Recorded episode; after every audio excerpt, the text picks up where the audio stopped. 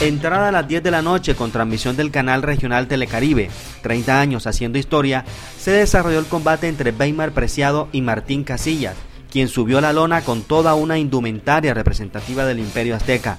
El mexicano, quien al parecer tenía dos pares de pulmones, fue incansable en perseguir y dar golpes muchos de ellos al aire al colombiano apreciado, quien al final ganó por decisión de los jueces en 10 asaltos los cuales generaron la alegría y emoción del público asistente al Coliseo Bernardo Caraballo.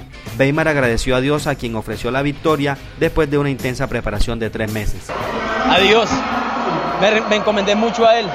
Un saludo muy especial a mi amigo Brian, a, Meléndez, eh, Meléndez, que hablan de la palabra del Señor, estuvieron muy en cuenta en eso, me dijeron siempre que creyeran en él, que iba a ganar, que iba a salir victorioso, y así fue, y este triunfo fue dedicado especialmente para él y para esta gente que, que siempre me ayuda, que me ha apoyado, que es la ciudad de Cartagena.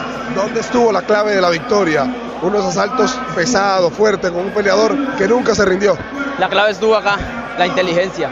Sabía desde un principio que tenía que pelear con inteligencia.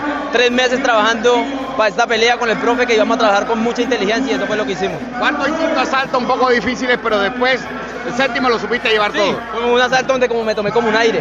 Un aire para que él me atacara, me atacara. Él se quedó también.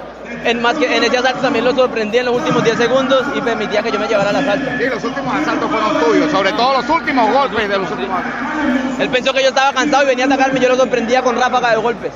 Muchos éxitos y felicitaciones. muchas gracias a ustedes.